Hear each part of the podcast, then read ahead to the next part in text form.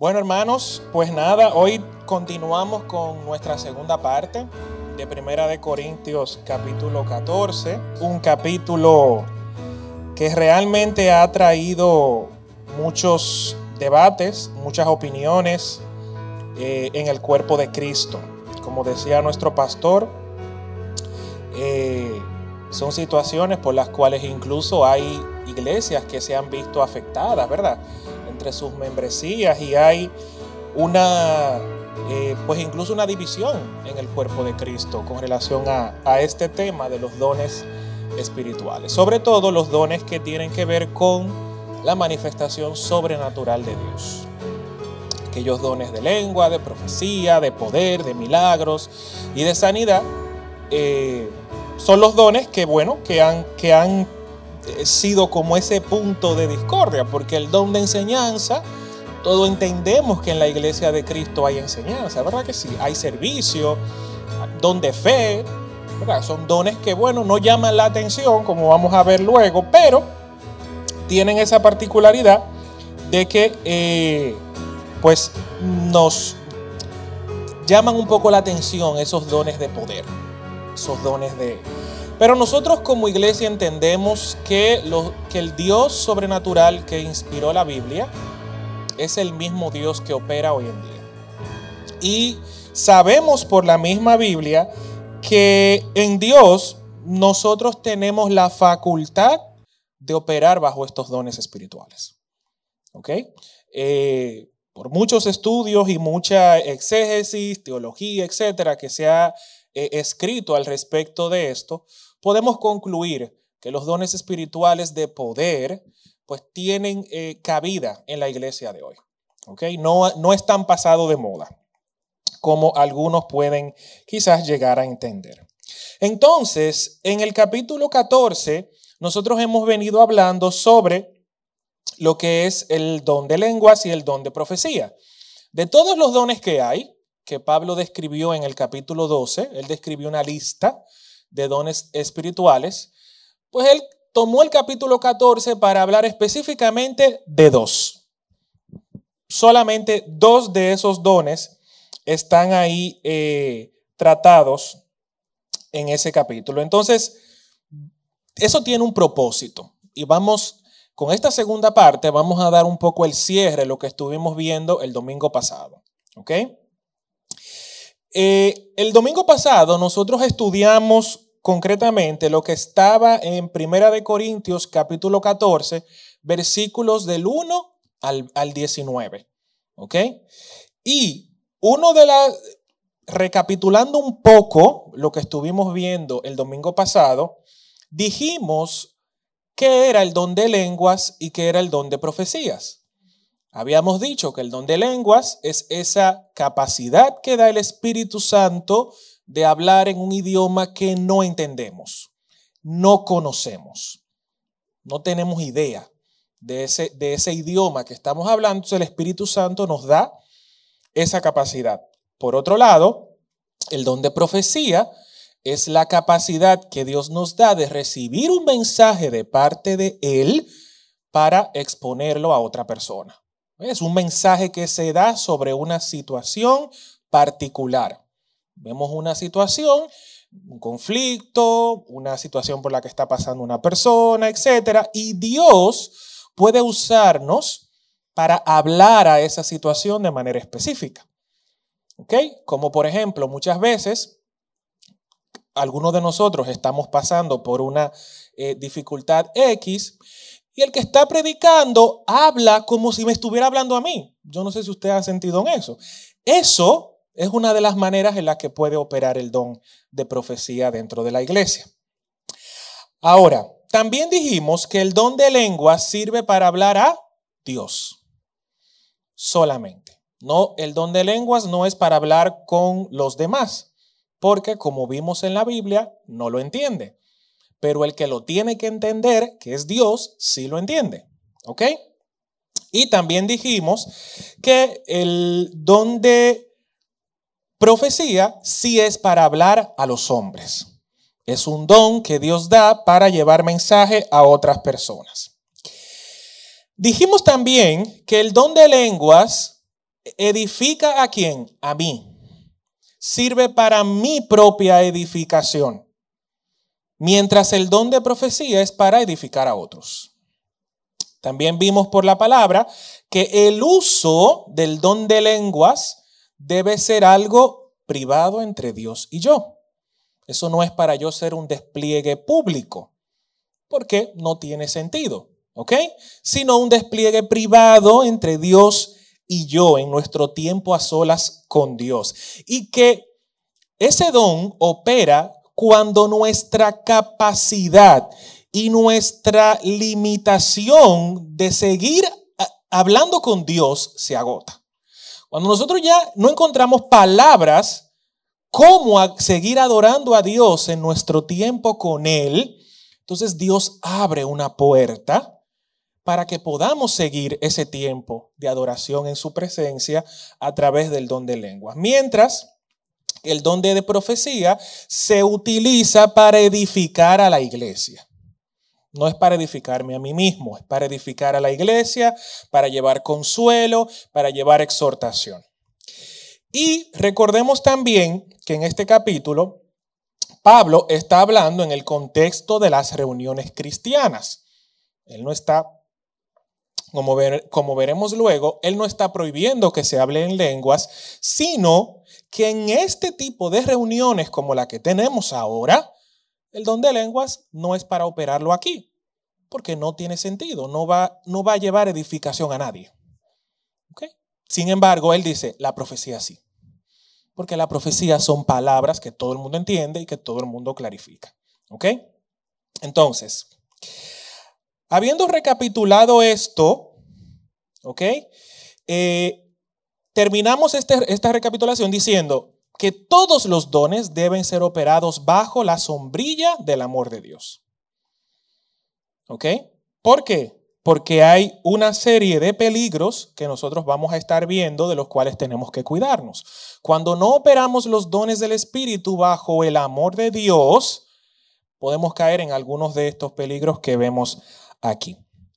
Ahora, hemos visto, y, esto lo, lo quiero afirmar otra vez. Los dones del Espíritu los da el Espíritu.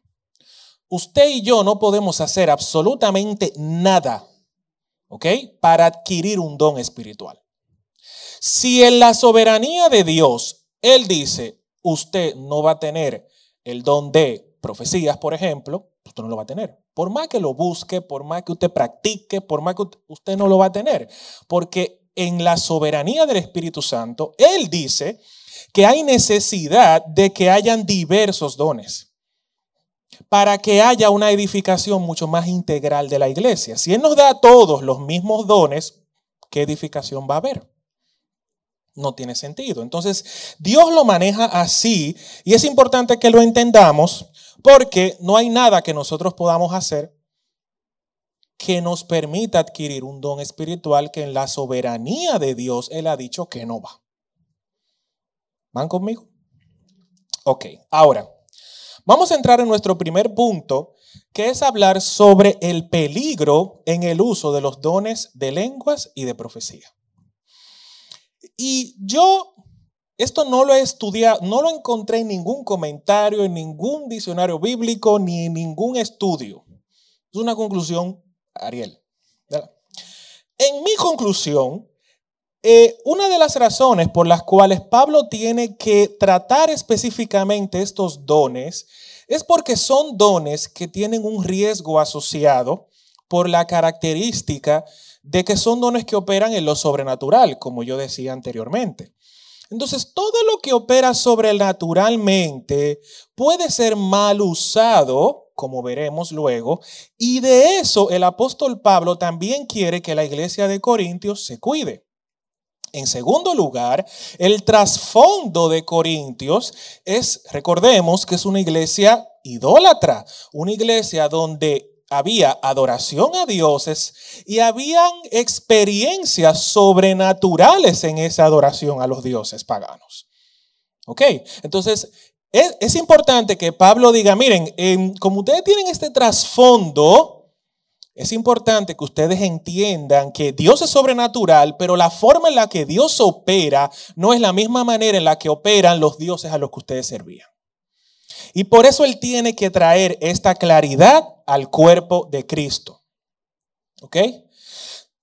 Nosotros, por ejemplo, en República Dominicana tenemos en algunas regiones un trasfondo de hechicería, de brujería, de santería, y eso es importante que nosotros, a la luz de la Biblia, entendamos que estos dones tienen, pueden ser usados en el día de hoy, pero tenemos que cuidarnos del trasfondo con el que venimos. Entonces, Pablo, muy inteligentemente, trata este punto. Ahora, por la Biblia hemos visto que todos los dones tienen importancia para la edificación del cuerpo de Cristo. En 1 Corintios 14, 20, ¿ok? Dice, hermanos en Cristo, sean inocentes como niños, pero no piensen como niños. Piensen como personas maduras. Es como Pablo introduce esta, esta segunda parte. Y lo dice por lo siguiente. Un niño es una persona que todavía no ha alcanzado un grado de madurez para pensar en el otro. El niño, por su inmadurez, ¿verdad? Quiere todo para sí, quiere acaparar la atención, quiere, eh, solamente piensa en él, todo es mío, todos los que tenemos hijos hemos visto esa naturaleza en nuestros hijos. Y por eso Pablo dice, hermano, no sean así. No piensen como niños, piensen como personas maduras. Los dones de poder, por su naturaleza, pueden tender a llamar la atención de los demás, de las demás personas. Debemos cuidarnos del peligro de querer llamar la atención sobre nosotros mismos cuando está operando uno de los dones de poder. Ese es el primer peligro con el que nos enfrentamos. Si operamos en un don de lenguas, podemos querer que la atención seamos nosotros. Si operamos en un Dios de milagros y sanidad, podemos caer en el peligro de que mm, eh, eh, soy yo, yo tengo el don.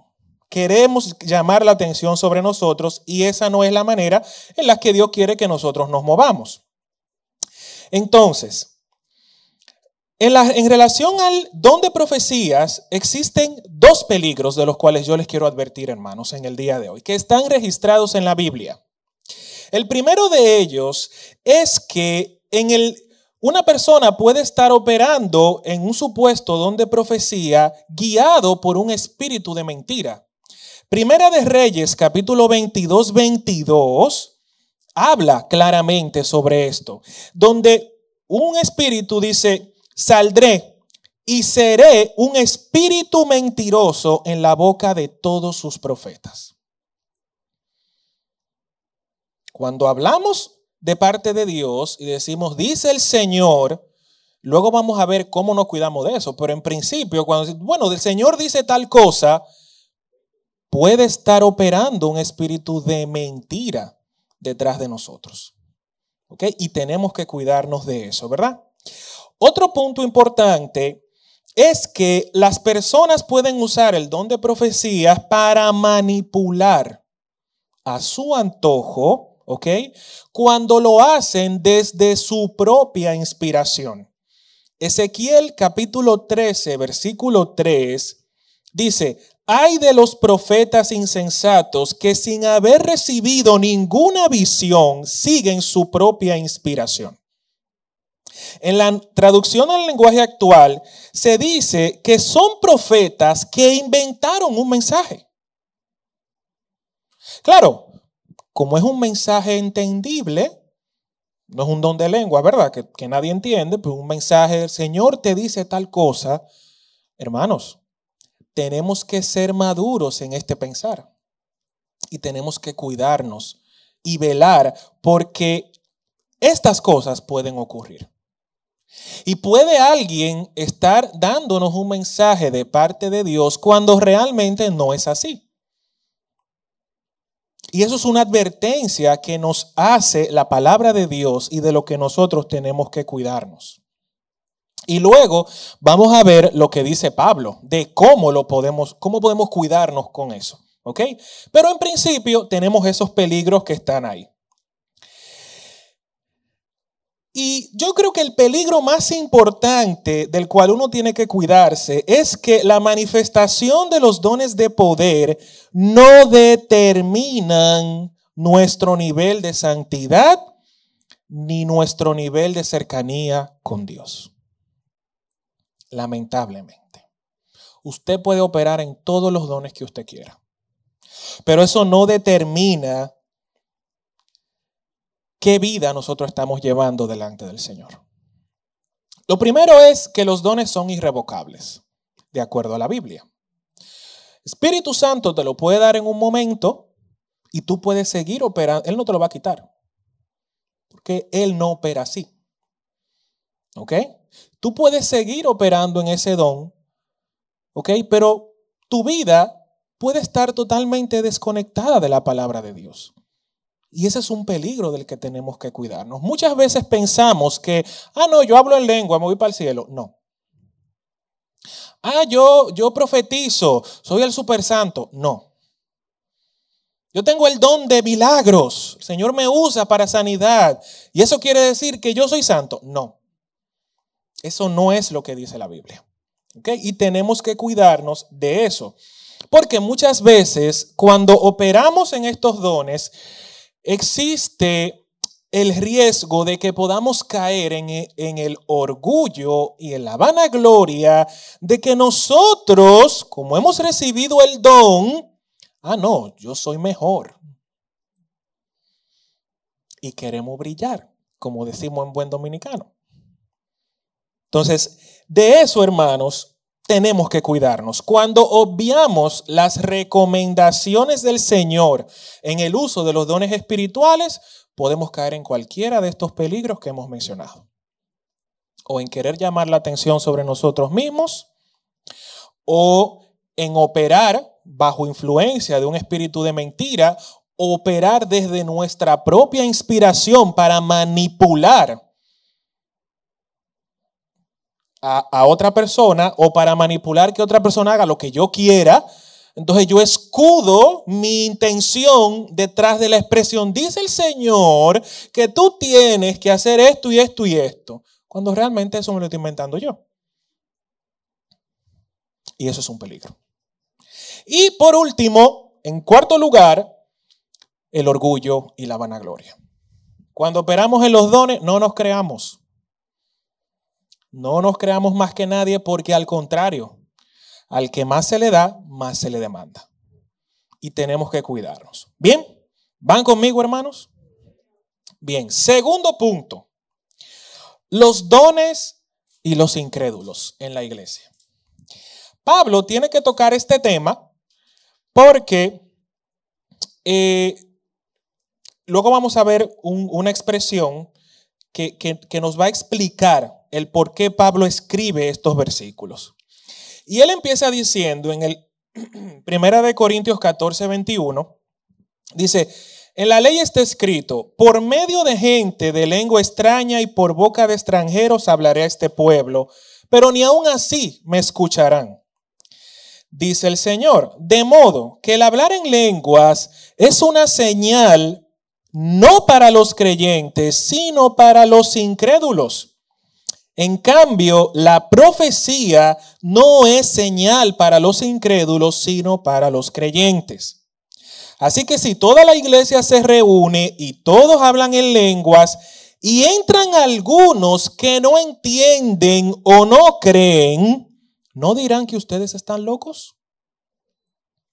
Pero si uno no cree, si uno que no cree o uno que no entiende entra cuando todos están profetizando, entiéndase, consolando, exhortando, edificando.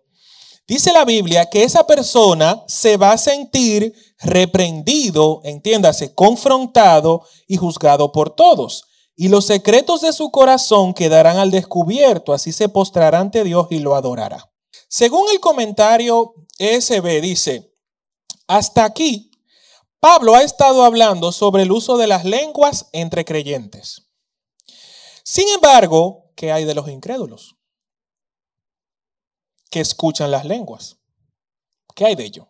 Porque mm, si aquí, que todos somos creyentes, nos conocemos, oímos a alguien hablar en lengua, bueno, entendemos que el Espíritu Santo puede operar. Pero ¿qué hay de los incrédulos? Los corintios han ignorado este punto. Y Pablo amonesta a la iglesia por este despliegue de inmadurez espiritual.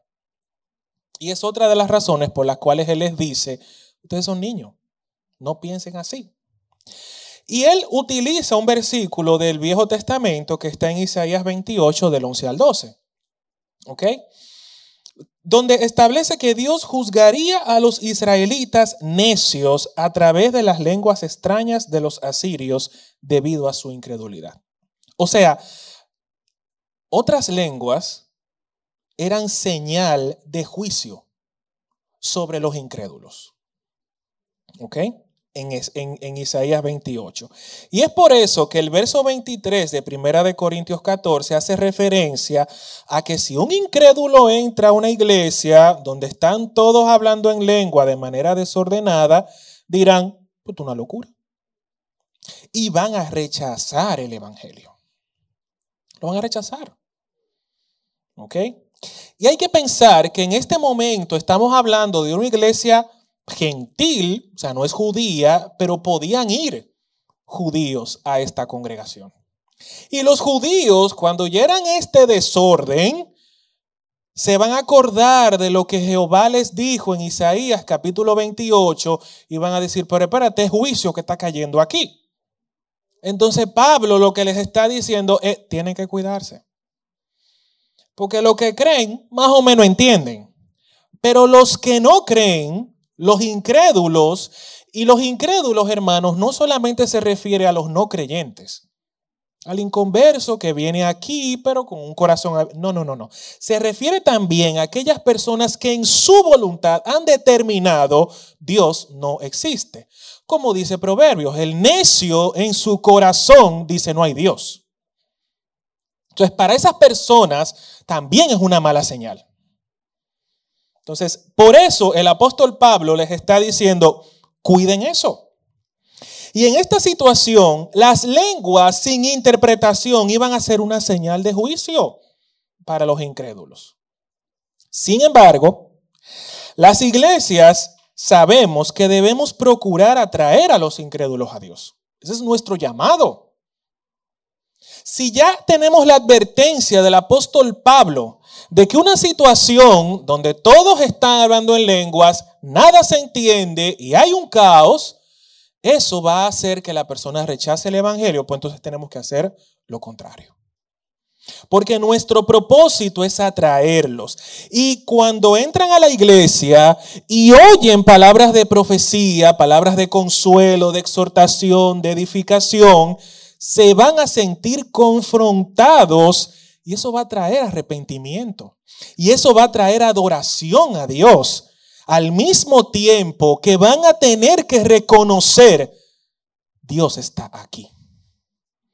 Porque muchas veces nosotros nos paramos aquí, hermanos, y enseñamos una palabra y no sabemos qué verdad Dios está hablando al corazón de alguien. No lo sabemos. Y cuando cuando nos paramos aquí y decimos algún mensaje, podemos estar descubriendo lo que hay en lo profundo del corazón de alguien. Y esa persona que lo está escuchando puede decir, Dios está aquí. Dios me está hablando. Porque esto yo no lo he hablado con nadie. Y Él sabe que yo tengo este y este problema. Y lo que se está diciendo desde ahí arriba me está hablando a mí directamente.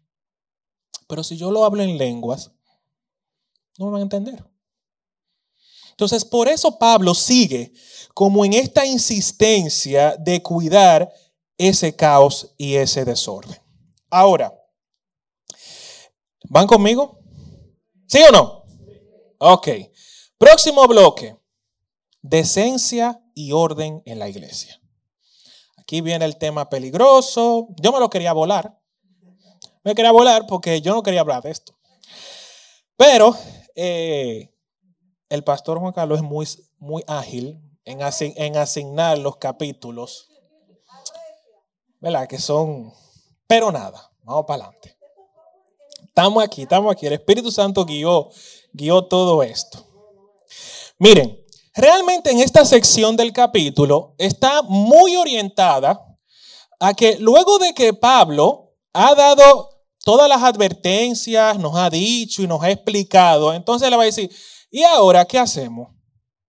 Porque Pablo comienza en el versículo 26, dice, ¿y entonces qué haremos? Como, ok, y tú me has dicho todo esto, pero ¿cómo lo pongo en práctica? Porque como que no tengo idea. ¿Verdad? Entonces Pablo comienza a decir, comienza en el versículo 26, ¿qué concluiremos, hermanos? Y aquí comienza. La primera, que cuando se reúnan, cada uno puede tener himno, enseñanza, revelación, mensaje en lenguas e interpretación. ¿Ok? En las reuniones de la iglesia es bueno que existan himnos, lo que hicimos, ¿verdad? Alabar al Señor, llevarle a Dios alabanza. Eso es parte del modelo y el orden que Dios ha establecido. Es bueno que exista enseñanza. Lo que estamos haciendo aquí, estamos enseñando. Es bueno que exista revelación.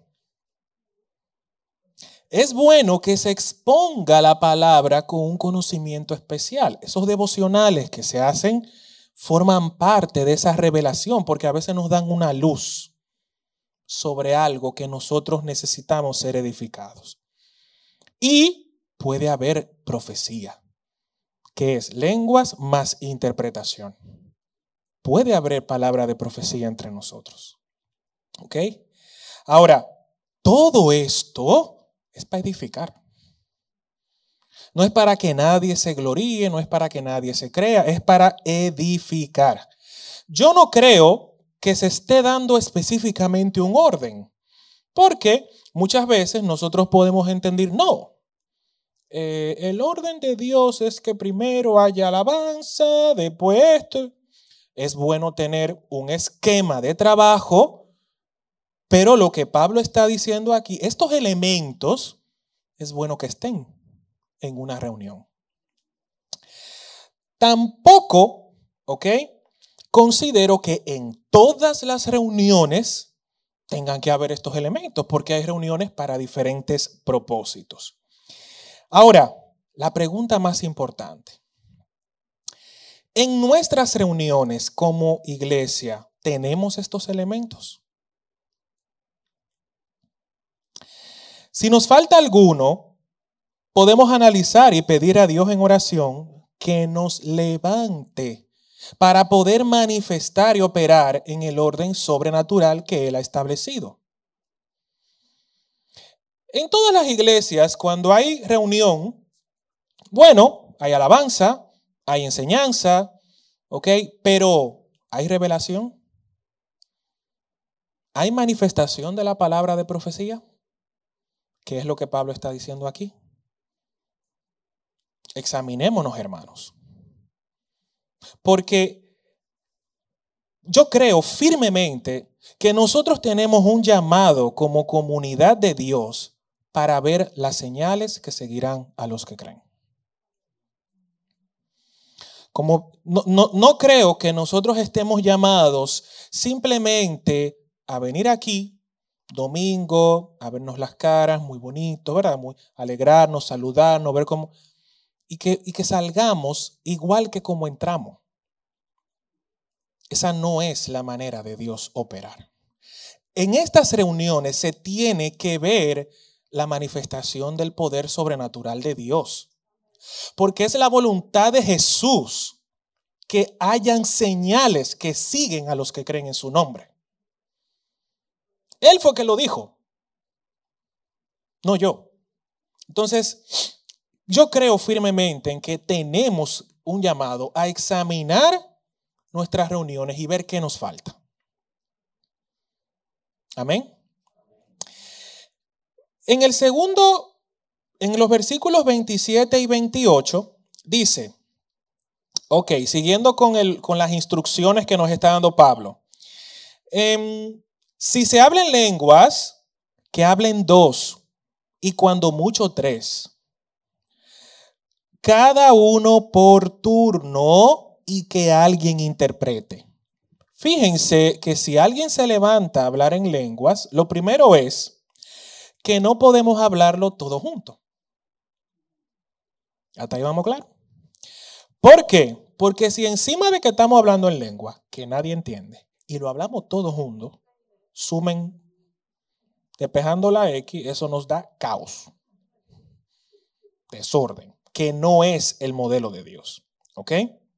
Ahora, si hay interpretación, como dice el 28, si no hay quien interprete, que guarde silencio en la iglesia y cada uno hable para sí mismo y para Dios.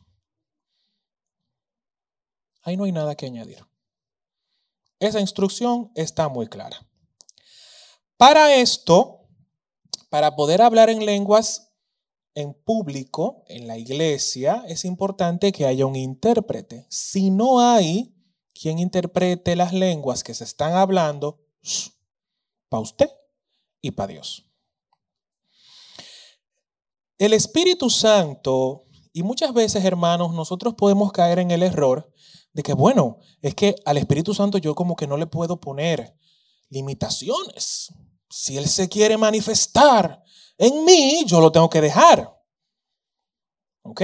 Pero el Espíritu, algo que no va a hacer el Espíritu Santo nunca es arrebatar tu boca para crear desorden en la iglesia. Eso Él no lo va a hacer porque no es parte de su naturaleza. Si él mismo está dando esta instrucción, él no se va a contradecir haciendo otra cosa.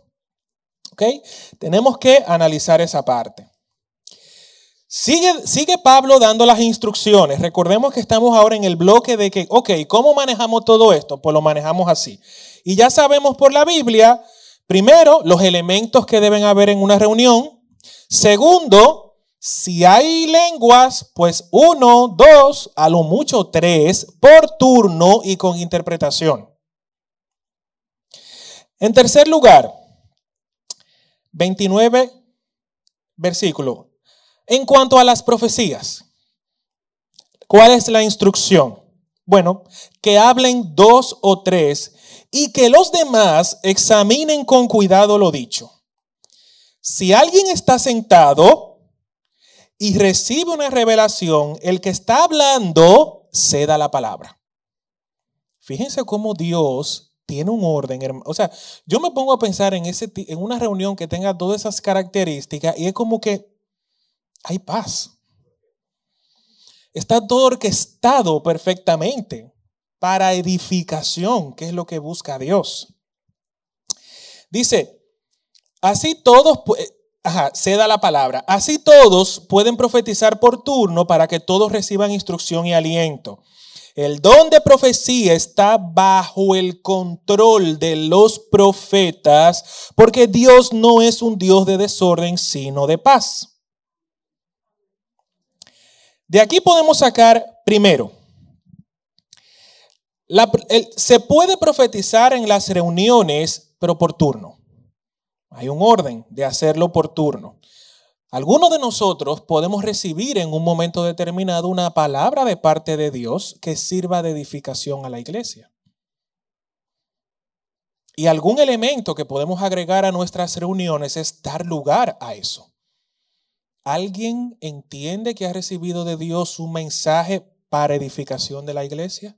Y es una oportunidad de, abrir la puerta para que el Espíritu Santo pueda edificarnos con el don de profecía. ¿Ok? Ahora, eso se tiene que hacer por turnos, conforme sea inspirado por el Espíritu Santo.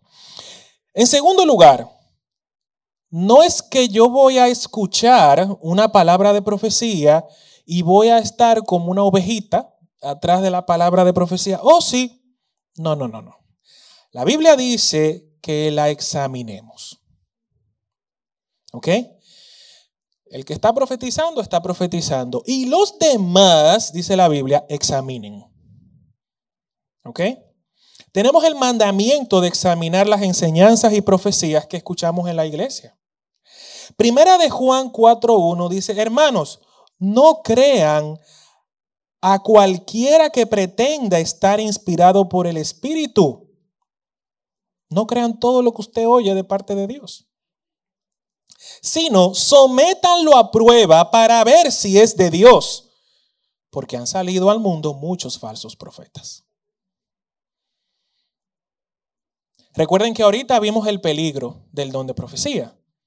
Y aquí está la forma en cómo hacer frente a ese. Vamos a examinarlo. Pero hay un problema. Si nosotros tenemos que examinar la profecía, ¿con qué? ¿Cómo vamos a examinar? ¿Contra qué vamos a comparar la profecía? Contra la palabra de Dios. Pero ¿qué pasa si nosotros no tenemos un tiempo de estudio de la palabra de Dios? No vamos a poder examinar. Si nosotros no estudiamos la Biblia, ni tenemos tiempo de oración con Dios, no vamos a ser capaces de examinar ninguna profecía.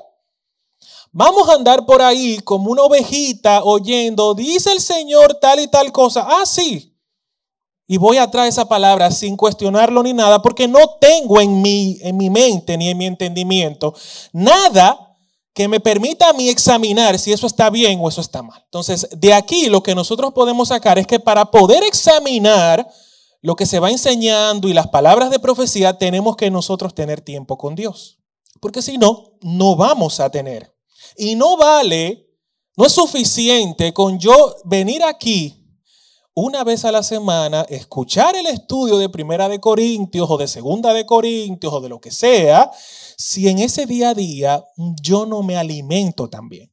¿Ok? Entonces es importante, hermanos, que entendamos que tenemos que examinar las profecías, pero para poder examinarlas necesitamos edificarnos nosotros mismos diariamente con la palabra de Dios. ¿Ok?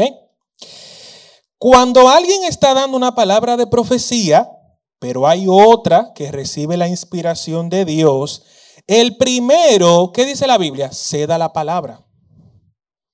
El primero guarde silencio. De manera que todos puedan, todos los que han recibido de Dios alguna inspiración puedan expresarla. Ahora, ¿qué pasa si yo, eh, si yo estoy profetizando, por ejemplo, yo he recibido de Dios alguna inspiración y comienzo a hablar y veo que hay otra persona que quiere decir algo que también es de parte de Dios, mi responsabilidad como cristiano maduro, humilde, es guardar silencio y dejar que la otra persona hable. Pero ¿qué pasa si yo lo que quiero es brillar? No, yo voy a hablar más alto que el otro. A ver cuál de los dos tiene mejor palabra de profecía. Y eso refleja inmadurez. Y refleja orgullo, que es uno de los peligros de los cuales nos advierte el apóstol Pablo anteriormente. Entonces, ¿qué es lo que termina diciendo esta sección? Que Dios es la fuente de las palabras de profecía. Si Él levanta a otra persona es porque tu turno acabó, toca a otro. Ya. ¿Ok? Porque Él no es Dios de confusión, Él es Dios de paz. Así que tengamos en cuenta esta instrucción. En cuanto a la profecía, uno por turno, uno, dos o tres. Si alguien está profetizando y otro quiere decir una palabra el primero tiene que silencio y dejar que el otro opere. Y los demás examinamos. ¿De acuerdo? Esa es la instrucción que tenemos del apóstol Pablo. Aquí viene. 34. Sí.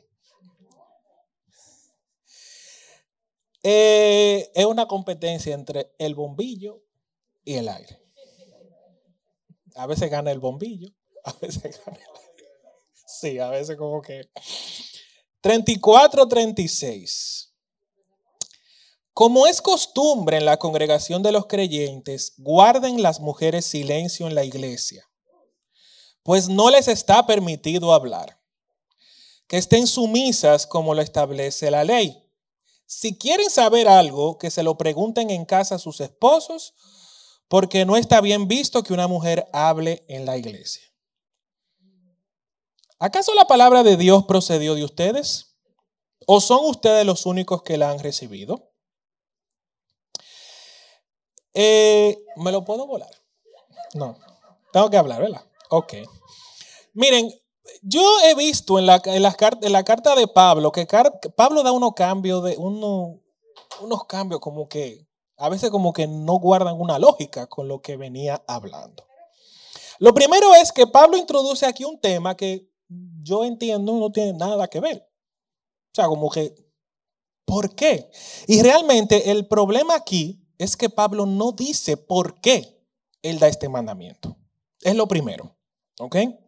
Y estos versos han generado debates entre los teólogos por eso mismo, porque no se indica cuál es el problema que Pablo está abordando con, este, eh, con esta expresión.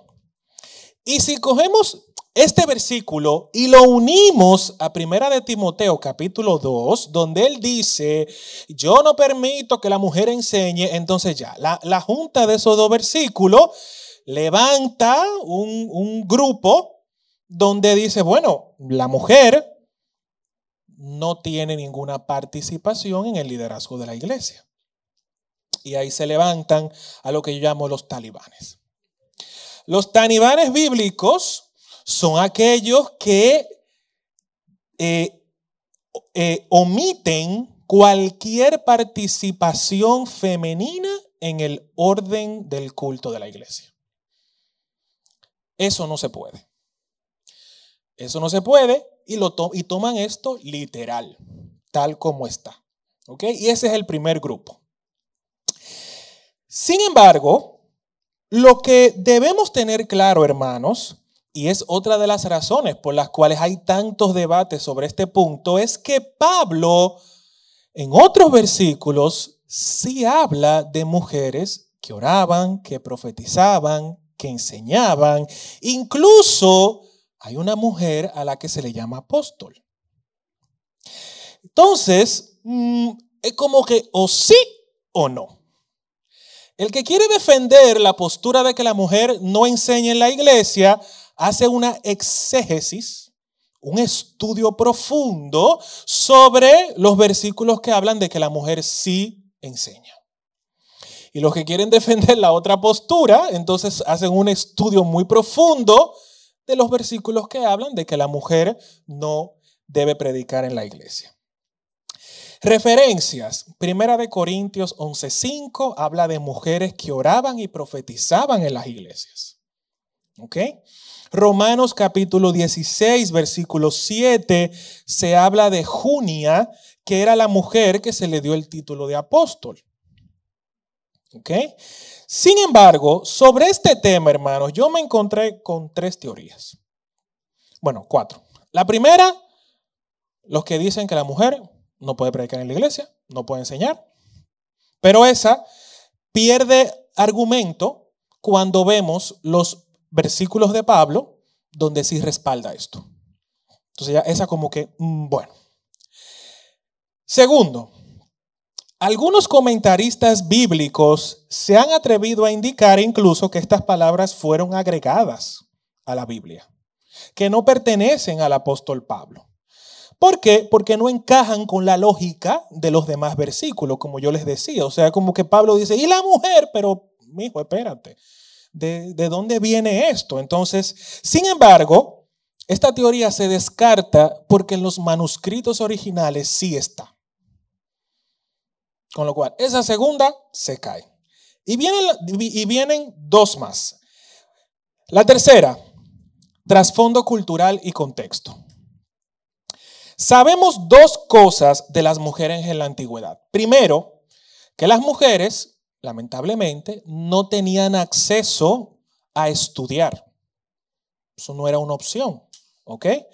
eh, en, la cultura de la, de la iglesia antigua. No recibían entrenamiento de la palabra de Dios. Eso era un trabajo destinado exclusivamente para los hombres. Y en Corintios también tenemos mujeres que vienen de ser profetas, ¿ok? De sus antiguos dioses. Porque muchos de los cultos de esa época y de la ciudad de Corintios se promovía que la mujer era la profetisa. Entonces tenemos dos cosas. La mujer no estudiada y la mujer que era profetisa de los cultos antiguos. Con, estas dos, con estos dos elementos, algunos comentaristas dicen que eran suficientes para que Pablo dijera en ese momento que las mujeres no podían examinar las profecías. Porque si no tenían el conocimiento bíblico, no eran entrenadas, no tenían la información de cómo examinar una profecía, entonces Pablo decía, porque ese era el tema que él venía tratando, Pablo dice, las mujeres que no hablen en la congregación, que no examine las profecías. Pero es porque no podía, no tenía el conocimiento de hacerlo. Y por eso Pablo dice, y si quiere saber algo, que lo pregunte en su casa. Porque se iba a convertir la reunión de la iglesia en un dime y te diré de que, pero ¿por qué tú dices eso? Pero eso no lo dice, eh, yo no estoy de acuerdo con eso, pero tú no has estudiado la Biblia, tú no tienes acceso a ese conocimiento. Y eso era algo cultural de ese momento, algo que no sucede hoy en día. Porque hoy la mujer sí estudia la Biblia, sí tiene acceso a conocimiento bíblico y sí puede examinar la profecía. ¿Por qué? Porque hoy en día, ¿ok? No estamos en este contexto y eso tenemos que verlo desde ese punto de vista. Y, y la otra teoría es que otros afirman que esta expresión no era de Pablo sino de los corintios. Ustedes recuerdan el versículo que dice, todo me es lícito, mas no todo conviene. Todo me es permitido, pero no todo edifica. Eso está en Primera de Corintios, lo hemos visto. Pero ¿qué pasa? Algunas traducciones utilizan la expresión como que yo puedo hacer lo que yo quiera. Era una expresión de los corintios defendiéndose ante Pablo de que Pablo les estaba poniendo algunas reglas. Y los corintios decían, no, porque yo puedo hacer lo que yo quiera, porque somos libres en Cristo. ¿Recuerdan esa enseñanza? Lo hemos visto. Ahora, aquí puede parecer que está pasando lo mismo. Puede parecer que los corintios son los que están diciendo, eh, la mujer no puede hablar en la iglesia, tiene que callar. Y Pablo en el versículo 36 dice, ¿y acaso la palabra de Dios procedió de ustedes? ¿O son ustedes los únicos que la han recibido? Como diciéndole, ¿y quién le dijo a ustedes que ustedes son los únicos que pueden recibir palabra de profecía? Confrontando esa expresión que utilizan los corintios. ¿Me di a entender, hermanos? O sea, los corintios, los hombres de la iglesia de Corinto decían, no, la mujer no puede hablar. Y Pablo dice, ¿y acaso fueron los únicos ustedes que recibieron la palabra de Dios? Como diciendo, eso no es así. Porque sabemos por la Biblia que Pablo, si habla en otras, en otras eh, epístolas, sobre mujeres que hacían un trabajo en la iglesia. Entonces, tenemos esas teorías. Las dos primeras se descartan y nos quedamos con las últimas dos.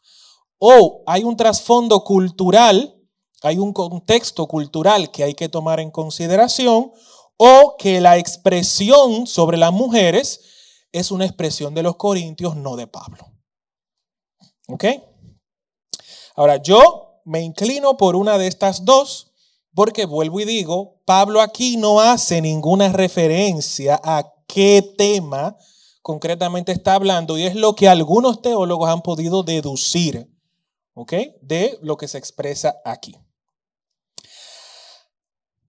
Sigo, sigo. Advertencias finales. Pablo termina este capítulo con una fuerte declaración de todo lo que de que todo lo que él ha expresado anteriormente es mandamiento del Señor. No hay fundamentos para afirmar que estos pasajes tienen que ver ni con un tiempo ni con un lugar en específico. Las instrucciones que da Pablo acerca del uso del don de lenguas y del don de profecía no era solo para la iglesia de Corintios, es para nosotros hoy.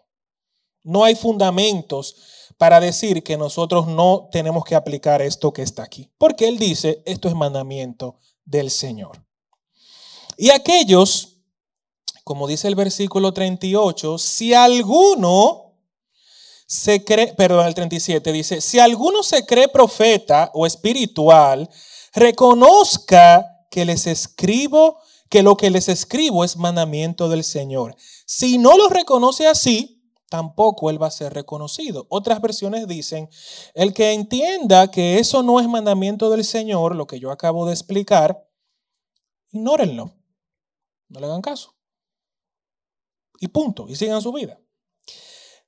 El versículo 39 dice, así que hermanos, ambicionen el don de profecías y no prohíban que se hablen lenguas.